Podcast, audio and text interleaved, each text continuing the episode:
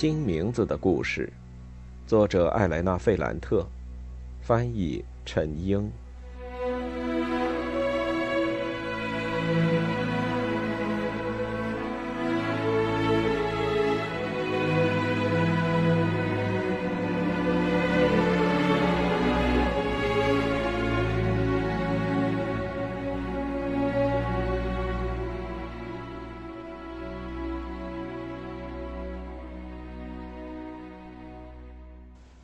百零五，在回比萨之前，我去找了恩佐。我对他说：“丽娜让我告诉你，他尝试了，但他做不到。”他脸上没有任何表情。我想这个消息可能让他觉得无所谓。他现在处境非常糟，我补充说，但我也不知道怎么帮他才好。他抿了一下嘴唇，表情很沉重。然后我们就告别了。在火车上，我打开了那只金属盒子，盒子里有八本笔记本。尽管我发誓说我不会打开，可我还是读了起来。刚开始的几行字，就让我非常痛苦。回到比萨后，我一天比一天难过。这种状况持续了好几个月。莉拉写的每个字都让我觉得自己很渺小，每一个句子，包括她小时候写的文字，都让我觉得我之前还有现在写的东西一文不值。同时，她写的每页内容都会激发我的联想，我的思想。到那时为止，我写的东西都显示出我一直是个懵懵懂懂的书呆子。到最后，他的那些笔记，我甚至都能背下来。我觉得那些欣赏我的男女同学，还有老师对我的激励和赞许，以及整个比萨高等师范，都显得那么黯淡无光。假如把我的生活和莉拉在社区里动荡的生活进行对比，过去我所做的一切都好像失去了意义。他匆忙记在那些破烂散开的本子上的事，他面对的是一个惊心动魄的世界，而我生活在一个安稳的世界里，一座象牙塔中，一切都可以被预见到。我感到很忧虑。有好几个月，我都没办法好好学习。我当时是一个人生活，因为弗朗科已经被学校开除了。我感觉自己一无是处，悲观到了极点。终于，我意识到，假如继续这么下去，我也会考一个很糟的成绩，被开除回家。最后，在一个深秋的午后。我带着那只金属盒子走出了房门，但当时我并没有想清楚我到底要去哪儿，到底要怎么办。我在索尔费里诺桥上停了下来，我把那盒子丢进了阿尔诺河。一百零六，在比萨的最后一年，让我彻底改变了对前三年的看法。我不再喜欢这个城市，还有那些男同学、女同学、教授和考试。我不喜欢这里寒冷的天气。我对于那些在温暖的夜晚在洗礼堂下举行的政治会议以及电影俱乐部放的电影都失去了兴趣。整个城市都变得死气沉沉。提巴诺楼、阿尔诺河、五月二十六日大街。圣弗莱蒂阿诺大街、骑士广场、圣劳伦佐街。街道，还是那些街道。尽管街上的面包师傅和我打招呼，尽管卖报纸的人跟我讨论天气，但我依旧是个外人。我努力模仿的口音还是那么陌生。石头建筑、树木、云彩、天空，还有路标的颜色，一切都让我觉得陌生。虽然在看了那些笔记之后，在把那个装有笔记的盒子扔掉之前，我已经从那些文字里走出来了，但我依然无法确认，我那些糟糕的情绪是不是因为莉拉的笔记。我经过了初到这个城市所经受的冲击，那就像要面对一场激烈的斗争。我经过了每场考试不安的心跳，还有每次都考满分的喜悦。我纠正自己的声音、动作，还有穿衣服和走路的方式，就好像我参加了一个演戏比赛，看谁演得好。那张面具戴久了，差不多就已经成了我的脸。忽然间，我意识到了那种差不多的感觉。我做到了吗？我差不多做到了。我摆脱了那不勒斯，摆脱了那个破败的城区吗？我差不多摆脱了。我有新的朋友吗？男女都有，他们都来自知识分子家庭，比加利亚尼老师和他的孩子还要有文化吗？差不多吧。经过一场又一场的考试，我获得老师的欣赏了吗？包括那些最严厉的老师。差不多。在这些差不多的背后，我看到了事情的真相。我感觉到恐惧。我的恐惧就像我第一天来到比萨时的感觉。我害怕那些真正有文化的人。那些从容自在的人，在比萨高等师范，这样的人很多。他们不仅仅是拉丁语、希腊语或者历史考试成绩很好的人，他们都很年轻，几乎都是男生。他们就像著名的教授，还有那些上过这所大学的名人一样，出类拔萃，因为他们知道自己努力的方向。他们的学习目的很明确。通过他们的家庭，或者他们明确的研究方向，就可以看到这一点。他们知道如何办一份报纸或是杂志，他们知道如何经营一家出版社，他们知道电视或者电台演播是怎么操作的，他们知道怎么拍电影，他们知道大学老师的等级，知道在城市、乡村。在阿尔卑斯山那边，在大海的那边有什么？他们认识那些重要的人物，他们知道应该欣赏什么人，应该鄙视什么人。但我却什么都不知道。对我来说，任何一个人，只要他的名字出现在报纸或是书上，他都宛若神明。假如有一个人带着欣赏或是敌意的语气对我说，那是提兹奥，那是卡伊奥的儿子，那是森布尼奥的儿子，我都沉默不语，或者假装知道他在说什么。我猜那些都是非常重要的姓氏，虽然我从来都没听说过。我不知道他们做了什么重要的事，我对那些名流一无所知。比如说，我准备的非常充分去考试，但假如教授忽然问我，您知不知道我是引用了哪些权威著作来讲授这门课程的？我通常都不知道该如何回答，但其他人都知道，因为我在他们中间总是担心说错话、做错事。当弗朗科·马里爱上我时，我那种战战兢兢的心情有所减轻。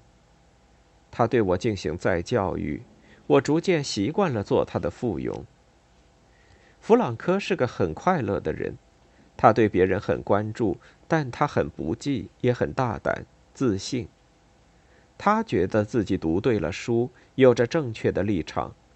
他总是用一种权威的语气说话，而我很少在公开场合说话，我只在私下里表达自己的想法。我总是倚仗弗朗科·马里的权威。我后来很厉害，或者说我变得很厉害。在弗朗科·马里的影响下，我甚至可以比他更放肆，有时更有说服力。尽管我进步很大，但我还是担心自己不够出色，担心自己说错话，担心别人发现我的无知，担心自己不知道众所周知的事。当弗朗科从我的生活中消失之后，恐惧又一次占了上风。而且，我证实了一件我本来就心知肚明的事：他的富裕、良好的教育，在学生中他作为左派代表人物的声望，他的社交广泛，甚至他对校内校外权威人物进行批评时的勇敢，让他无论走到哪里都带着光环。我作为他的女朋友，或者说伴侣，这种光环自然而然地折射到我的身上。几乎可以说，单是他爱我这件事，就公开证明了我的能力。但他被学校开除之后，从那时起，我的形象也开始褪色。同学们不再围着我转，那些出身很好的同学周末不再邀请我和他们一起出行，或者参加聚会，甚至有人又开始嘲笑我的那不勒斯口音。弗朗科过去送给我的那些衣服也过时了，在我的身上变旧。我很快明白，弗朗克出现在我的生命里，掩盖了我的真实处境，但并没有改变它。我还是无法真正融入到这个环境里。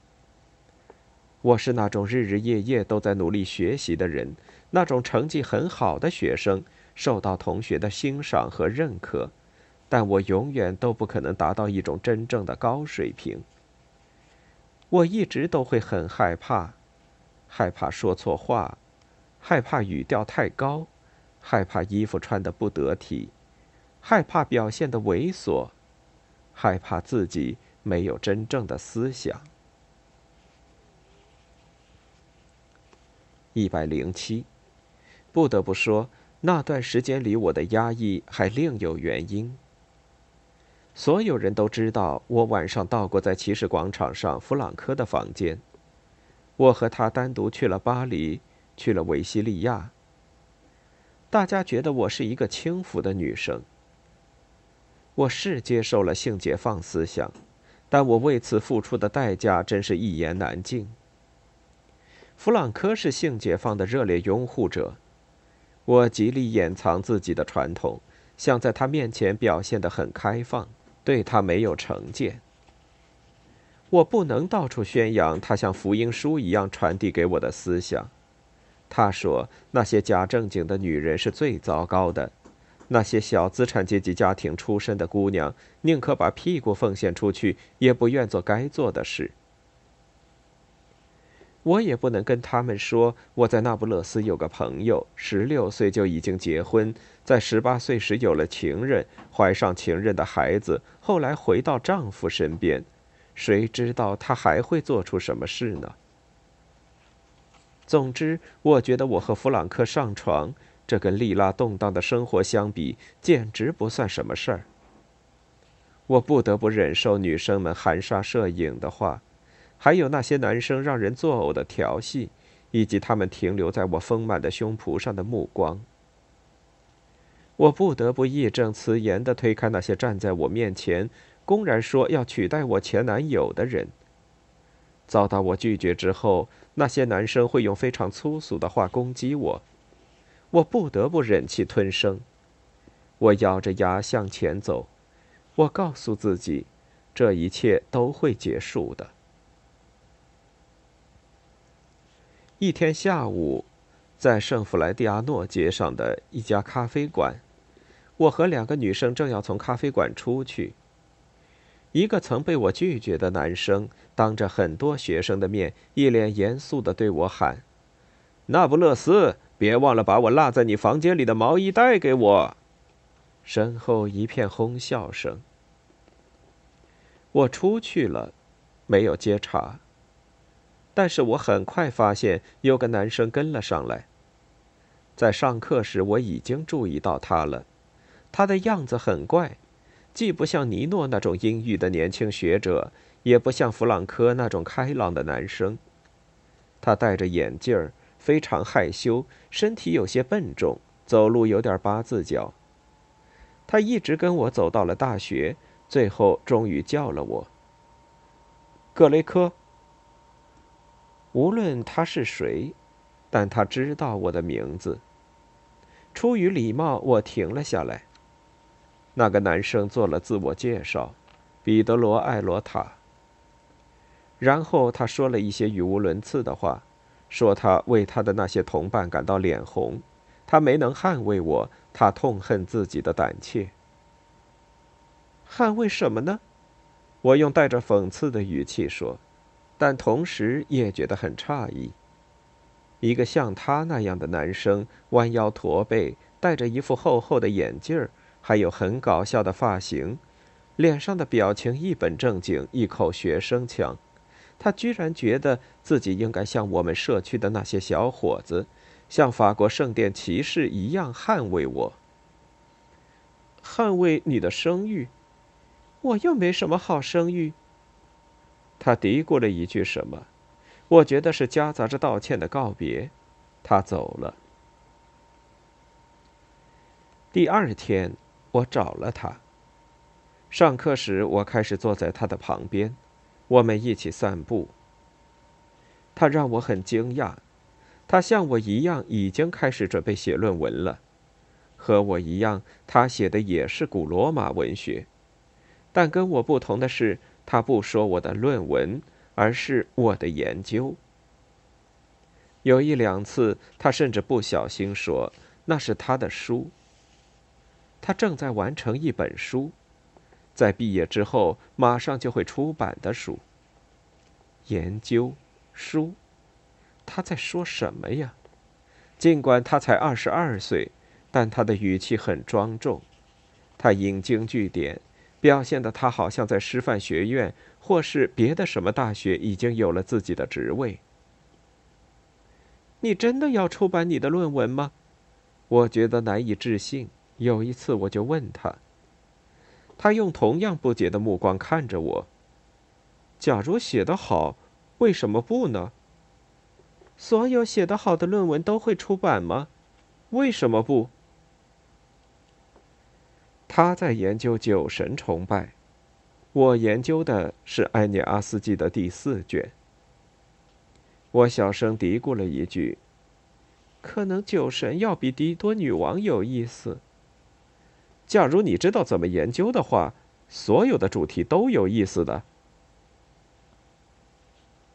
我们从来都不谈论日常生活的事，也没有谈到美国人可能会把核武器交到联邦德国手里。我们也没有谈论费里尼和安东尼奥尼谁更好的问题。我们没有谈论任何之前我习惯和弗朗科谈论的那些事。我们只谈古罗马文学和希腊文学。彼得罗的记忆力惊人。他能把不同文本里的东西信手拈来，就好像这些作品就在他的眼皮底下。但他从来都不会卖弄学问，也不会表现得很自负。我们在一起交谈，就好像是两个学习古罗马文学的人在随便交流。我越和他来往，就越发现他非常出色。我觉得自己永远都不可能像他这么出色。因为在我那些我小心翼翼、担心说错丢脸的领域，他却从容自如，表现得深思熟虑，从来都不会信口胡说。我和他出去走了两三次，经过意大利路，或者从教堂走到公墓。我看到自己的处境又一次发生了变化。一天早上。一个我认识的女生用一种夹杂着愤恨和嫉妒的语气对我说：“你对那些男生都做了什么呀？你居然征服了艾罗塔的儿子！”我根本就不知道彼得罗的父亲是谁，但我所有的同学提到这个名字时都带着敬意，于是我又开始被邀请参加聚会或是下馆子聚聚。我甚至怀疑，他们邀请我是为了让我也叫上彼得罗，因为他通常都一个人独来独往，忙自己的事，对集体活动毫无热情。我向周围的人打听，才渐渐明白了我的新朋友的父亲是谁。他在热那亚大学教授古希腊文学，也是一个社会党要人。得到这个消息之后，在彼得罗的面前，我变得不再那么活跃，因为我害怕自己会说错话，或者过去已经说错了。当他继续说着自己的论文的时候，我担心会因为说错话而丢脸，越来越少说到我的论文。一个星期天，他气喘吁吁地跑到我的宿舍来找我，想让我跟他家人吃饭。他说他父亲、母亲还有姐姐会来大学找他。我马上变得非常不安。我想尽量把自己打扮得漂亮些。我想在他们面前，我也许会说错虚拟事，我也许会笨手笨脚。他们都是阔人，会有一辆大汽车，还有私人司机。我会说什么呢？我一定会呆若木鸡的。但一看到他们，我就平静了下来。艾罗塔教授中等身材，他穿了一件皱巴巴的灰色衣服，脸很宽，满脸疲惫。戴着一副大眼镜儿。当他摘掉帽子时，我看到他的头顶已经全秃了。他的妻子阿黛尔是一个很瘦的女人，不是很漂亮，但很优雅精致，服饰一点儿也不夸张。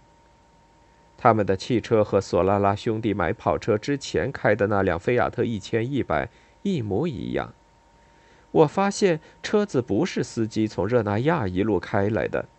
而是玛利亚·罗莎，彼得罗的姐姐开过来的。她很漂亮，眼睛看起来很聪慧。她马上拥抱了我，亲了我的脸颊，就好像我们已经认识很久了。你是一直从热那亚开到这里的吗？我问她。是呀，我喜欢开车。驾照很难考吗？一点也不。他二十四岁，已经在米兰大学教授艺术史了。他研究皮耶罗·德拉弗朗切斯科，他知道关于我的所有事情，也就是说，他弟弟知道的事儿，我的研究兴趣他知道。埃罗塔教授和他的妻子阿黛尔当然也知道。我和他们度过了一个非常美好的早上，他们让我感到很自在。他们和彼得罗不同。我和他父亲、母亲还有姐姐谈论的内容非常广泛。我们在他们住的宾馆餐厅里吃午饭。埃罗塔教授和他的女儿就一些政治问题进行了调侃和辩论。这些问题我从帕斯卡莱、尼诺还有弗朗科那里听说过，但我实际上了解的很少。对有些事情甚至一无所知。他们会说出类似这样的话：“你们落入了阶级合作主义的陷阱，你们把这称之为陷阱，我把这叫做调节。这种调节只对天主教民主党人有束缚。中左派的政治很复杂，假如你们觉得它太复杂，可以回来继续做社会党。国家陷入了核危机，迫切需要改革。你们什么事儿都不知道。”你们站在我们的立场会怎么做呢？革命，革命还是革命，革命可以把意大利带出中世纪。要不是我们社会党的执政，学生如果在学校里谈论性的问题，可能会被关起来；那些在街上发和平主义传单的人，也可能会被关起来。想想看，你们怎么对待北大西洋公约的？我们是一贯反战的。反对所有形式的帝国主义。你们和天主教民主党党争，你们还能抗美吗？他们快言快语的说着这些，兴致勃勃的辩论。这可能是他们一直以来养成的习惯。在这对妇女身上，我看到了我从来没有过的体验。我永远都不可能有的体验。这种体验是什么呢？我一时也无法具体说出来。那也许是一种因训练而得来的能力，让世界上的事情成为自己私事的能力。而我，也就是在考试中才能炫耀一下自己知道的信息。我总能考一个好成绩，但这根本算不上是一种重要的能力。思维模式才是最重要的。不仅仅是把每件事情都缩小为个体的战争，还有自我的表现。玛利亚·罗莎很友好，他父亲也一样，他们俩讲话都很严谨，一点儿都没有加利亚尼的儿子阿尔曼多或是尼诺身上那种言过其实。而且，他们在谈论政治问题时，语气里充满热情。而我在其他场合听人们谈论政治，我都会觉得那些谈话冷冰冰的，只是为了炫耀，跟我没有任何关系。现在他们俩你一句我一句，唇枪舌剑，没有前后联系的谈起了对越南北部的轰炸，这个大学那个大学的学生运动，非洲和拉丁美洲的成千上万个反帝国主义策源地。女儿好像比父亲更了解情况。玛利亚·罗莎知道的事儿可真多，她说话的时候好像总是掌握第一手资料。后来，艾罗塔用一种责怪的眼神看了看他妻子。阿黛尔对女儿说：“你是唯一一个没选甜品的人。”我要一份巧克力蛋糕。他马上停止了长篇大论，做了个可爱的鬼脸。我用崇拜的目光看着他，他会开车，生活在米兰，在大学教书，他毫不羞怯地和父亲进行争论。我呢，我怕的不敢开口，同时我又为我的沉默感到羞愧。我后来忍不住大声说了一句：“在广岛和长崎之后，美国人应该作为反人类罪犯被送上军事法庭。”一阵沉默。全家人的目光都落在了我的身上。玛利亚·罗莎说：“我说得好。”然后伸过手来握了握我的手，我备受鼓舞，接着说了一些我道听途说的事。我谈到计划经济、社会党和天主教民主党的波折，谈到革命、非洲、亚洲、幼儿园、皮亚杰、新资本主义。法官和警察的纵容，国家机构里残留的法西斯分子。我说的乱七八糟，毫无头绪。我的心跳得很快，我忘记了自己是谁，我在哪里。我感到我周围的气氛很友好，大家都赞同我的话。我很高兴表达了自己的想法，我觉得很有面子。尤其让我高兴的是。这个可爱的家庭中，没有任何人问我，就像通常人们会问的：我从哪里来？我父亲做什么？我母亲做什么？我就是我。我是我，家庭是家庭。整个下午，我都和他们聊天。黄昏的时候，我们在吃饭前一起散步。没走几步，艾罗塔教授就会遇到一个他认识的人，他们会停下来，热情地和对方打招呼。他们还遇到了两个大学教授和他们的妻子。一百零八。但到了第二天，我已经开始感到难受。我和彼得罗的父母度过的时光，更进一步证明了我在比萨高等师范过的时光是白费力气。成绩好是不够的，还需要其他的东西。我没有那些东西，我没有学会，真是太羞耻了。我那些激动混乱的话语没有逻辑，没有节奏。一点儿也不像玛利亚·罗莎、阿黛尔、彼得罗的话那样严密、舒缓、有致。我拿出了那种学究抠字眼的方式，通过考试，或者通过我正在写的论文得到了展示。但实际上，我表现的过于天真，过于轻率。我不像他们一样拥有盔甲，可以自在的向前走。